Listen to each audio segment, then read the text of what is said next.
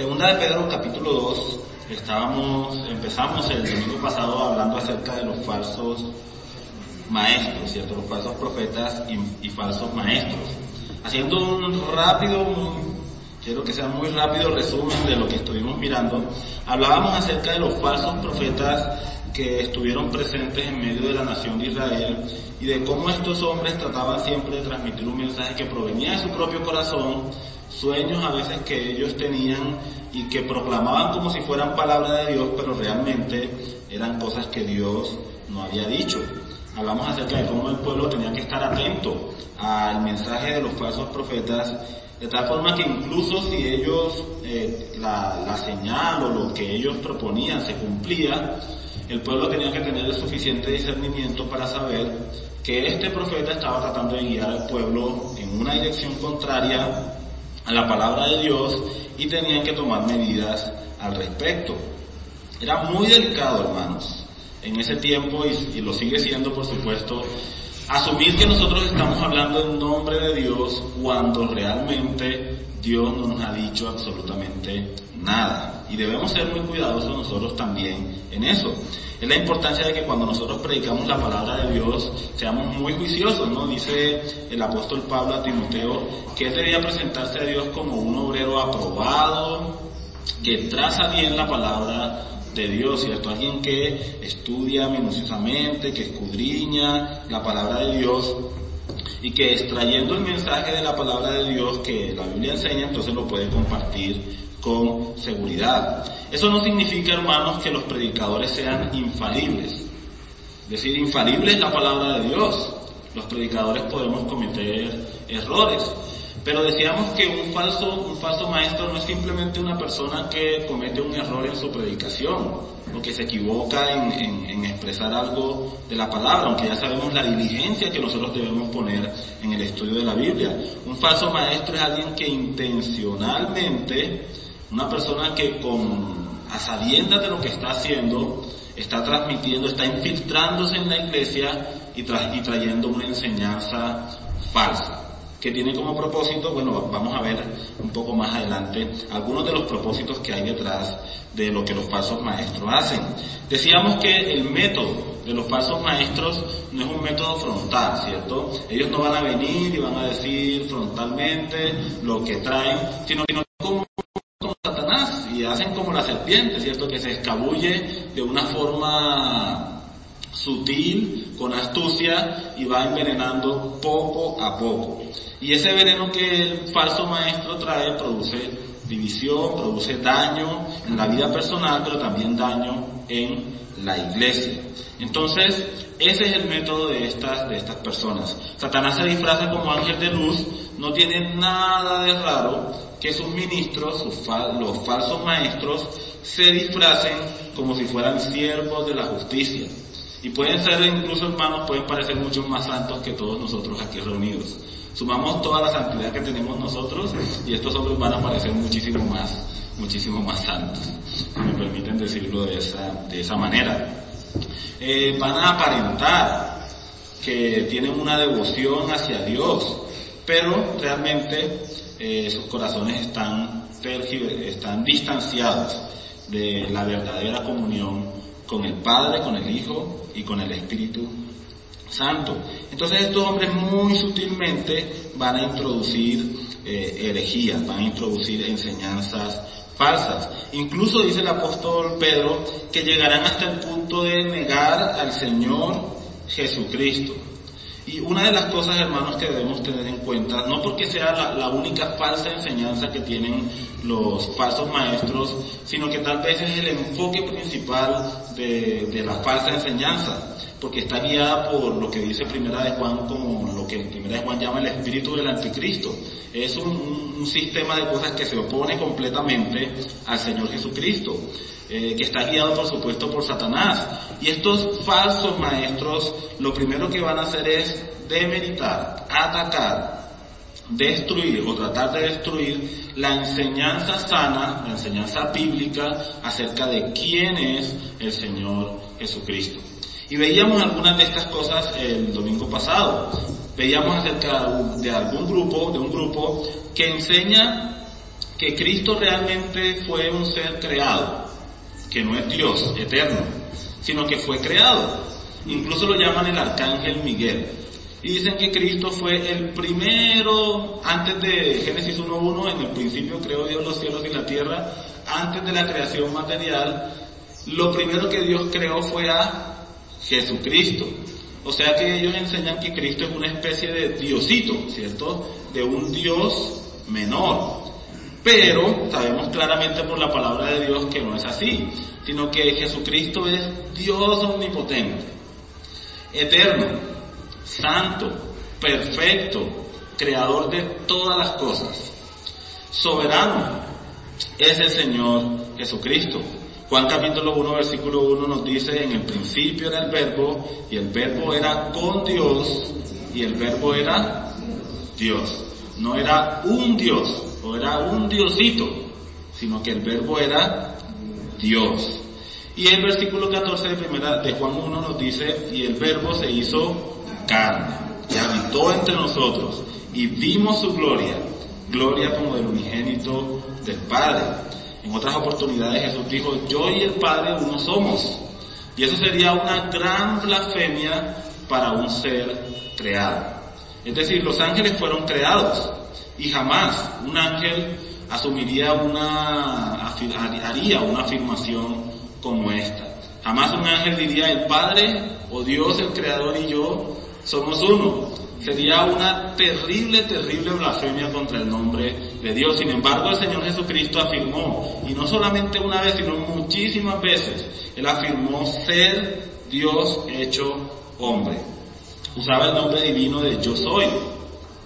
Y afirmó esto que mencioné hace un momento, el Padre y yo, uno somos, haciéndose igual a Dios. Cuando los fariseos escucharon esto, dijeron, ¿y este hombre quién es que se hace igual a Dios?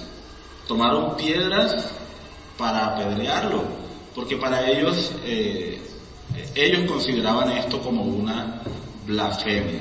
Sin embargo, Cristo mostró con su vida, con sus palabras, con su gran poder, que realmente Él es Dios y es el Dios Hijo. Y veíamos también esta otra enseñanza que nos mostraba que nuestro verdadero Padre es Abraham, nuestro creador, ¿cierto? Eh, perdón, Adán y que Adán es una especie de Dios Adán. Por supuesto la palabra de Dios no nos dice esto en ningún momento. Si nosotros vamos a Génesis vamos a encontrar que Adán es un ser creado, ¿cierto? Hombre. El primero de nuestra, de nuestra, de la raza humana fue Adán. Y termina el versículo 1 diciendo el apóstol el apóstol Pedro, que estos hombres atraerán para sí destrucción repentina. Bueno, hay aquí algunas palabras todavía en el versículo 1 que de pronto no, no, mencioné el domingo pasado y que me gustaría que aclaráramos para que tuviéramos en cuenta en, en lo que vamos a leer a continuación. La primera palabra es la palabra herejía. ¿Qué significa la palabra herejía? En el idioma original esta palabra viene de una raíz que significa escoger algo, escoger algo por uno mismo. Y lo que, y la idea que trae consigo esta palabra, a lo que se refiere la palabra herejía, es a una desviación que se produce cuando nosotros hacemos una elección eh, distinta a la raíz original de algo. Por ponerles un ejemplo, nosotros tenemos eh, la doctrina bíblica, ¿cierto? La doctrina que encontramos aquí en la palabra. Y imaginemos que esa doctrina es una línea recta, ¿sí? Que va aquí. Pero en algún momento de esa línea recta, de esa doctrina sana que encontramos en la Biblia, nosotros hacemos una pequeña eh, elección diferente a lo que nosotros encontramos allí. Entonces pensemos, por ejemplo, en esto que hemos estado hablando acerca de la persona de Cristo. La Biblia enseña claramente que Él es Dios, ¿cierto? Y también enseña que Él es hombre.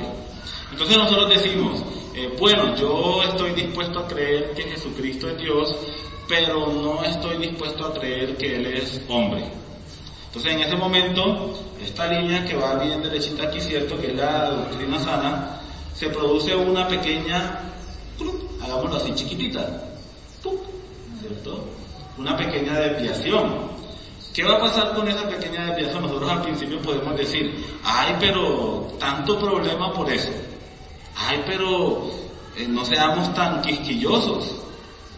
Que alguien diga que Jesucristo eh, no es hombre, pero ya él afirma que Jesucristo es Dios, ¿por qué, nos, ¿por qué nos preocupamos tanto?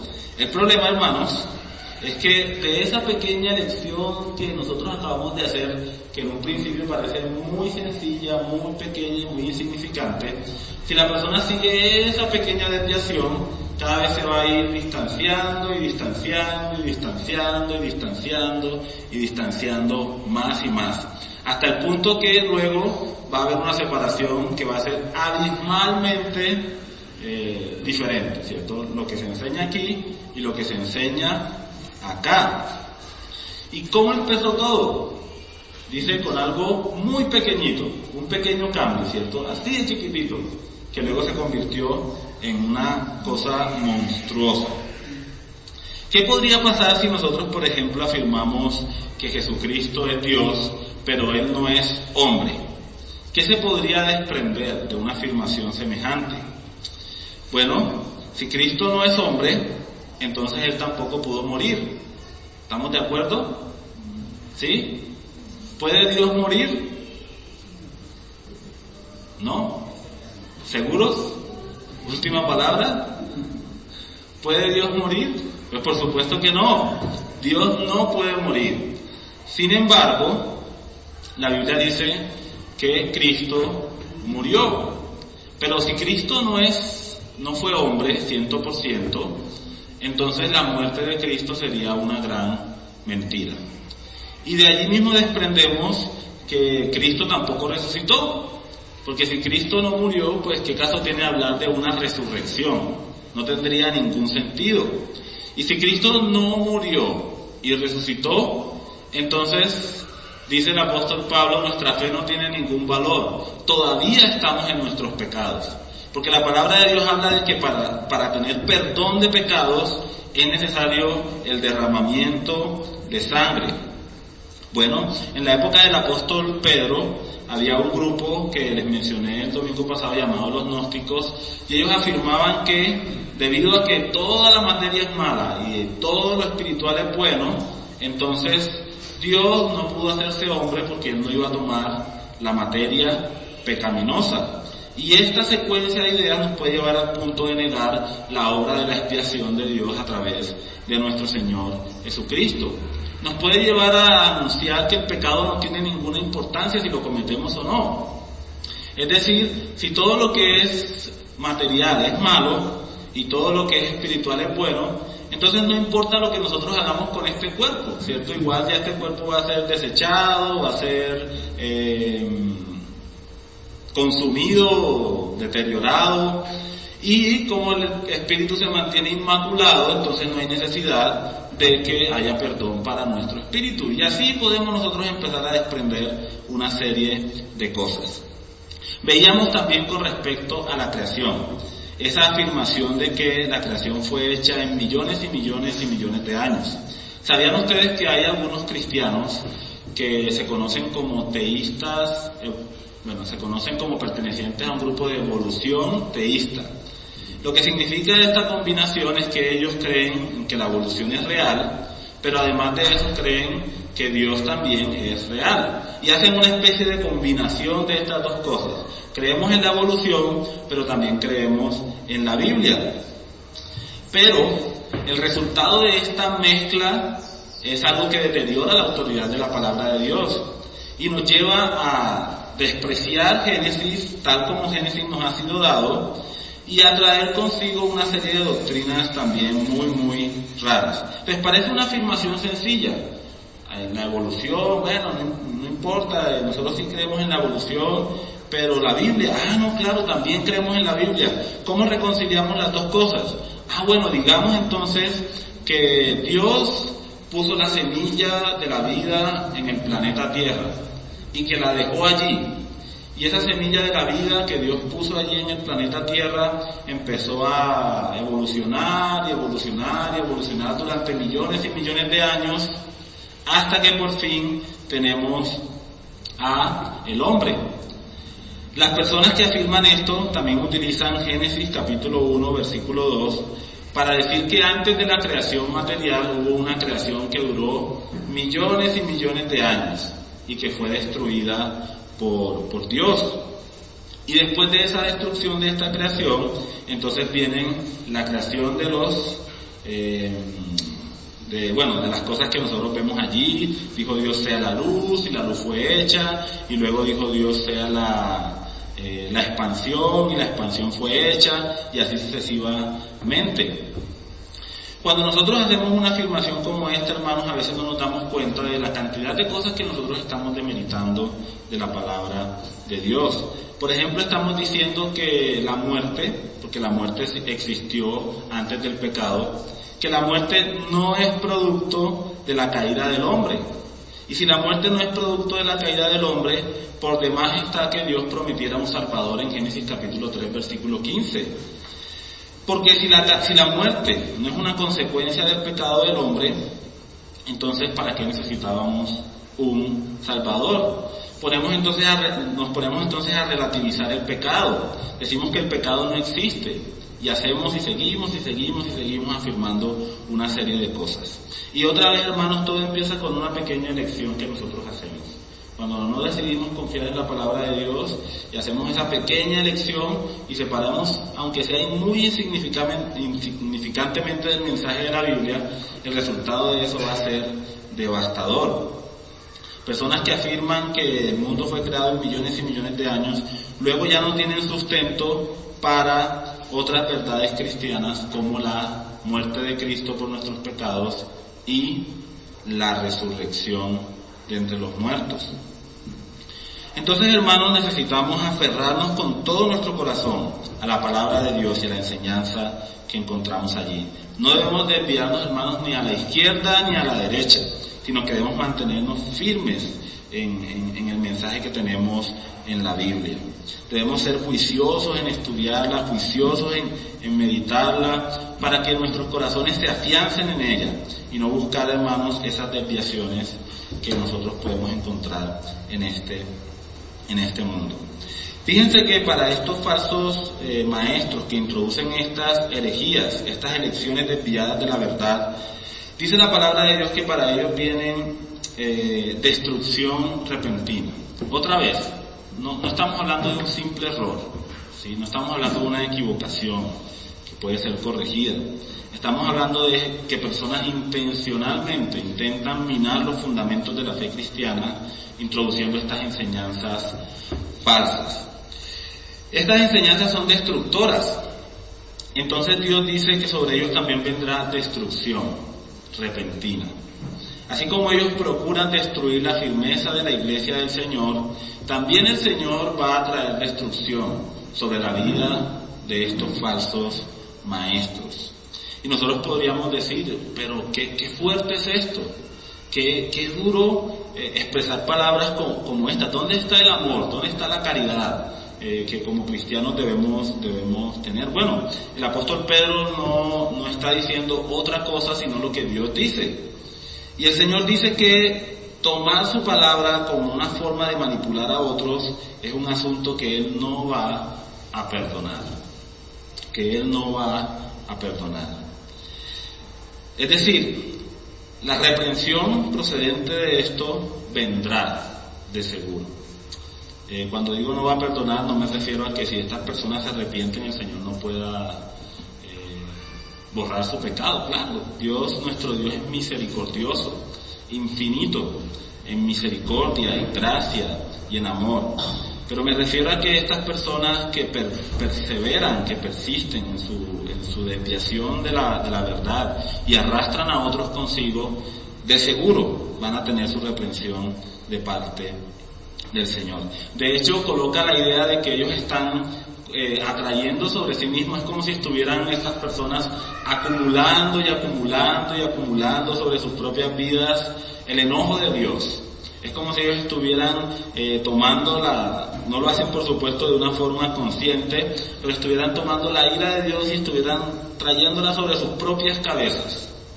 No porque Dios desea hacer estas cosas, sino porque ellos mismos están despreciando al Dios del cielo. Y nosotros podríamos preguntarnos, bueno, pero ¿por qué esa destrucción repentina que dice la palabra de Dios no ha venido ya sobre los falsos, sobre los falsos maestros? Porque hay muchas personas actualmente, hermanos, eh, por allí engañando de una forma despiadada a otros creyentes o a personas que no conocen del Señor, pero que se están dejando llevar por estas falsas enseñanzas. Y nosotros pensamos, ¿por qué el Señor permite que hayan eh, falsos profetas o falsos maestros en medio del pueblo? ¿Por qué, Señor, no actúas? ¿Por qué no los erradicas? De pronto nosotros pudiéramos, como desde nuestra postura humana, querer expresar. ¿Por qué, Señor, permites que hayan personas que tuercen tu palabra? Pero recordemos, hermanos, que los tiempos del Señor no son nuestros tiempos y que Dios tiene eh, su momento indicado para llamar a cuentas a, a cada persona. Y efectivamente en su momento y en su tiempo, Dios va a llamar a estos hombres y a pedir cuenta de ellos por cada una de las cosas que hicieron. Si recordamos por allá en Mateo, habla de algunos hombres que dicen, Señor, nosotros hicimos milagros en tu nombre, Señor, nosotros echamos fuera demonios en tu nombre, Señor, hicimos grandes prodigios en tu nombre. Pero el Señor les va a decir en aquel entonces, pero yo nunca los conocí a ustedes. Y la sentencia que está determinada sobre ellos es una sentencia fuerte. Dice el Señor, apartados de mí, hacedores de maldad. Entonces en el tiempo de Dios, según su soberanía, según sus planes perfectos, Dios va a llamar a cuenta a estas personas. Eh, no está en nuestras manos, eh, eh, hermanos, hacer justicia.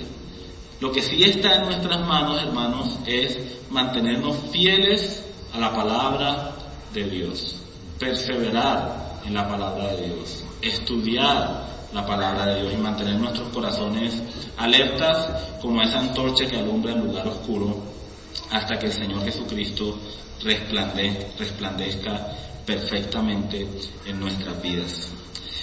Fíjense que el versículo 2 hace una, una afirmación categórica. Dice el versículo 2 que muchas personas van a seguir las disoluciones de estos falsos profetas.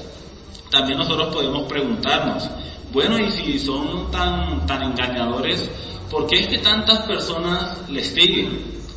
Si nosotros nos damos, echamos un vistazo a muchos de estos grupos que se han, que se han formado sectas, que hay muchísimas de ellas en el mundo, si nosotros echamos un vistazo eh, a, esta, a estos grupos, nos vamos a dar cuenta que cantidades y cantidades y cantidades de personas eh, están eh, siguiendo a estos falsos, a estos falsos maestros.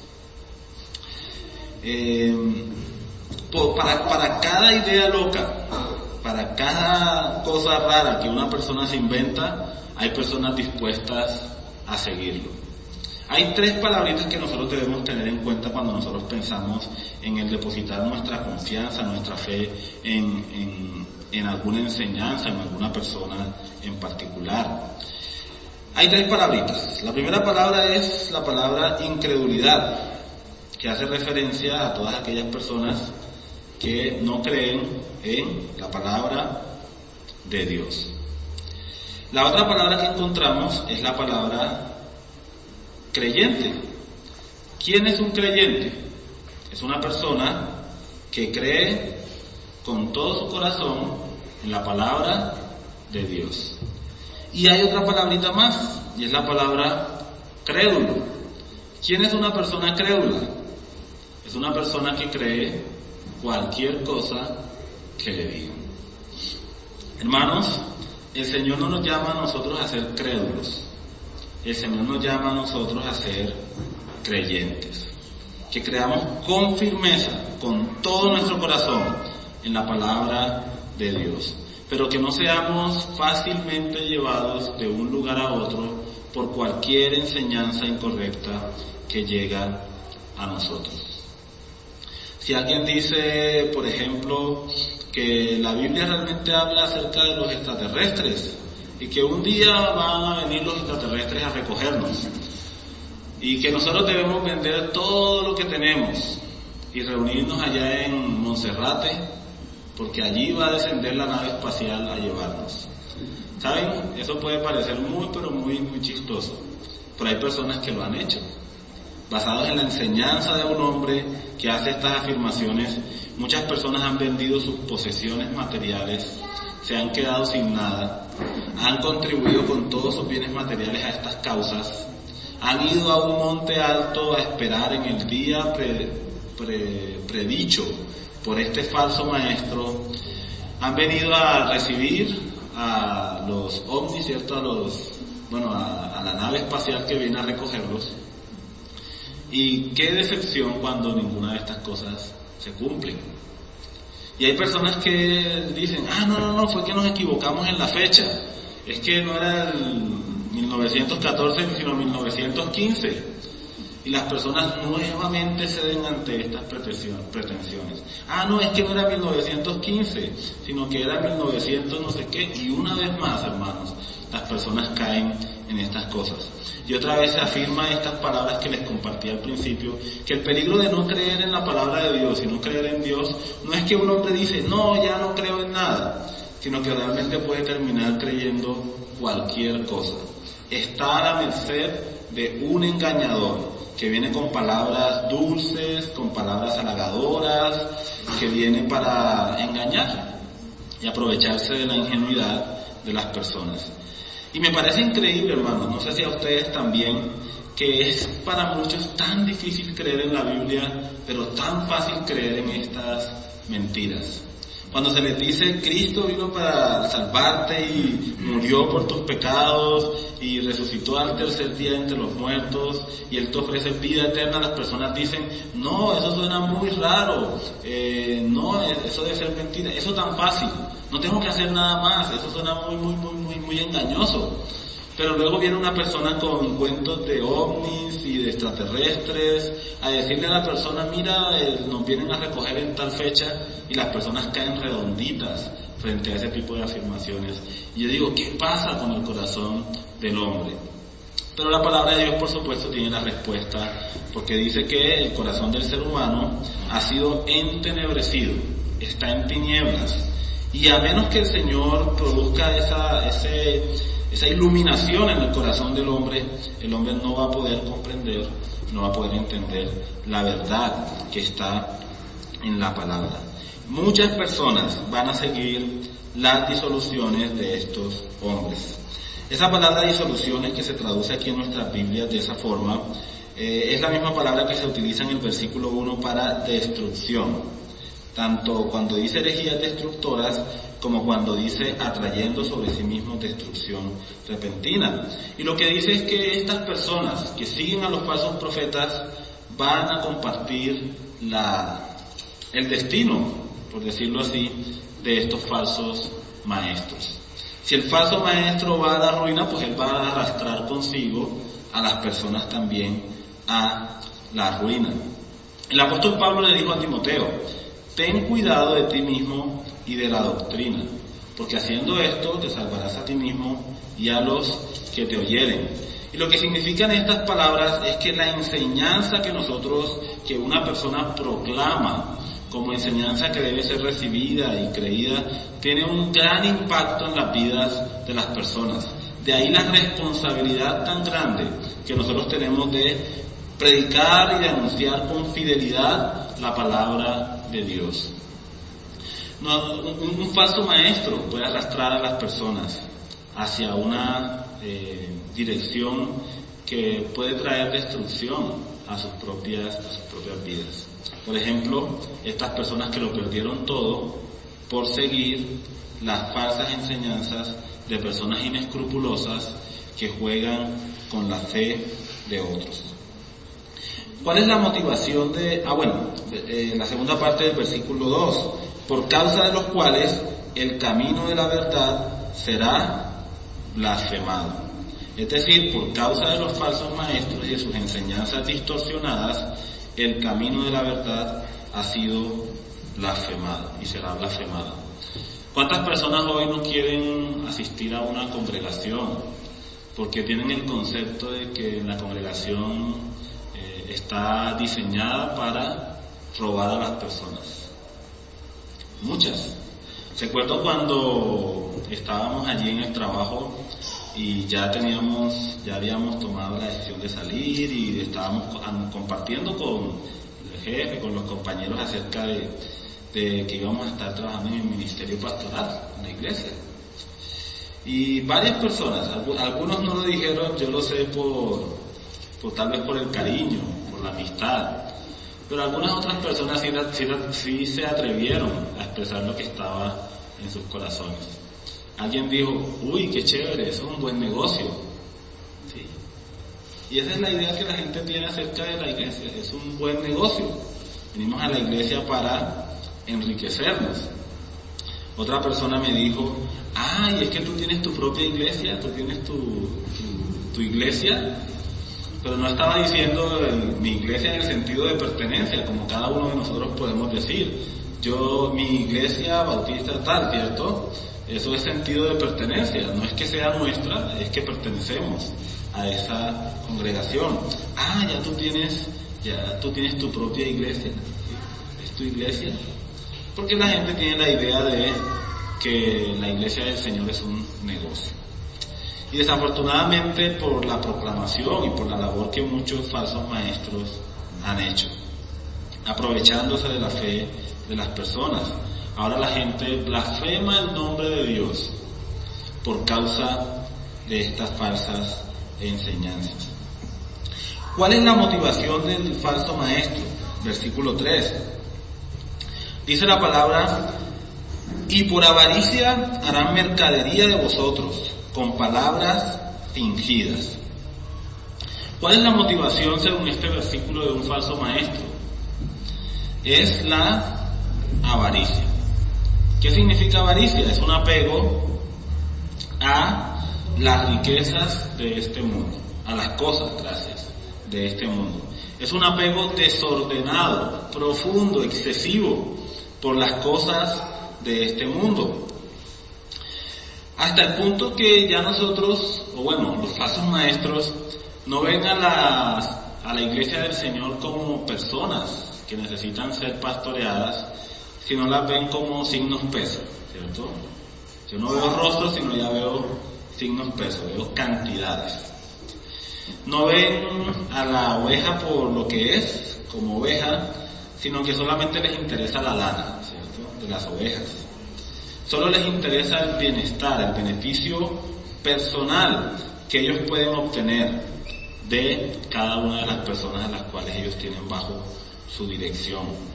Pero no solamente pensamos en la avaricia, aunque el sentido que el apóstol Pedro le da aquí tiene que ver obviamente con la parte de buscar el provecho económico, las riquezas materiales, sino que también podemos ver la avaricia en otros dos aspectos. Por ejemplo, falsos maestros llenos de avaricia por tener fama, prestigio, sin Dios, y también por llenarse de placeres terrenales sin Dios. Y la avaricia también podemos verla de esa manera. Entonces, motivados ellos por la avaricia, dice la palabra que utilizarán palabras fingidas con las cuales ellos van a hacer mercadería de los creyentes. Y, noten que usa esta expresión palabras fingidas. Es decir, otra vez hermanos, estos hombres saben exactamente lo que están haciendo, pero sin embargo ellos van a ocultar sus verdaderas intenciones detrás de un rostro de piedad y las palabras que son el principal argumento, el principal, la principal herramienta que estos hombres tienen, las van a utilizar entonces para hacer mercadería. Palabras fingidas, es decir, palabras inventadas. Ellos le van a decir, hermano, usted es lo más lindo, lo más bello, lo más hermoso de este mundo, para halagarlo en su naturaleza humana, en su, en su, en su carne, y de esa forma usted se mantenga allí con estos falsos maestros. En sus predicaciones no se va, no se va a escuchar eh, nada que tenga que ver con la responsabilidad que nosotros tenemos delante de Dios de ser fieles. En sus predicaciones no se van a escuchar los mandamientos de Dios, sino solamente uno. Ese mandamiento que dice, el que siembra abundantemente, abundantemente también segará. Sus enseñanzas van a estar enfocadas exclusivamente en adular a la persona para extraer de la persona los bienes y necesidades que ellos quieren satisfacer de sí mismos. Dice que hará mercadería de vosotros significa que estas personas utilizarán a los creyentes o incluso a los incrédulos que estén en sus filas, los utilizarán como si fueran una mercancía que se puede intercambiar y otra vez de la cual solamente necesitamos sacar un provecho personal. Y esa es la razón, mis hermanos, por las que una vez más necesitamos estar alertas frente a la enseñanza de la palabra de Dios. Que no seamos crédulos, que seamos diligentes, que seamos creyentes, que creamos en la palabra de Dios y que con toda honestidad, sinceridad, podamos ir delante del Señor para pedirle, Señor, cada día danos tu guía, danos tu dirección, danos, Señor, la sabiduría que necesitamos, el discernimiento que necesitamos para poder comprender claramente tu palabra. No seamos presa, hermanos, de los falsos maestros. Con el favor de Dios, vamos a seguir estudiando este capítulo, este capítulo, Dios, este capítulo 2, y vamos a ver en los siguientes versículos, hermanos, no hoy, sino con el favor de Dios el próximo domingo, cómo estos hombres tienen una conducta corrompida. Sus palabras son palabras aduladoras, aparentemente la palabra de Dios, según ellos afirman, pero sus hechos, su estilo de vida es una evidencia fuerte que puede mostrar, bueno, primeramente la palabra porque nosotros la estudiamos con fidelidad, pero también su estilo de vida, una fuerte evidencia que nos ayuda a ver quiénes son realmente estos hombres. Y si el Señor nos lo permite, el próximo domingo vamos a ver el carácter de los falsos maestros. Si nosotros queremos podemos ir en casa leyendo este pasaje y asombrarnos, hermanos, de la condición espiritual tan deteriorada que tienen estos falsos maestros. ¿No lo parece? Tienen una apariencia de piedad, se disfrazan como ángel de luz, usan palabras fingidas, insertan encubiertamente el mensaje, pero sus vidas son una clara demostración de que no tienen a Cristo sus corazones. Gracias hermanos, los invito a que oremos. Querido Señor y Dios, quiero darte muchas gracias por darnos este día, Señor. Gracias porque tenemos tu palabra preciosa, este libro que es una antorcha que nos ilumina, Señor, en medio de la oscuridad. Ayúdanos a que con diligencia vayamos a tu palabra para que ella hable a nuestras vidas, para que ella nos ayude a estar alertas en medio de, de, tanta falsa enseñanza que hay en este mundo. Que nosotros, Señor, como tu iglesia, como decía el apóstol Pablo a Timoteo, podamos mantenernos como esa columna y baluarte de la verdad, que nos aferramos a este libro sagrado, que lo enseñamos con fidelidad y con seriedad, que procuramos también, Señor, que no sea solamente algo que expresamos, sino que, que vivimos en nuestra vida diaria, para que de esa forma, Señor, nosotros podamos influenciar positivamente este mundo caído y tú puedas glorificarte, Señor, a través de tu iglesia, en medio de este contexto en el que nosotros nos encontramos.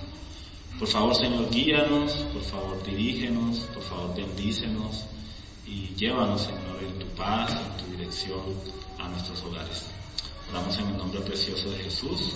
Amén.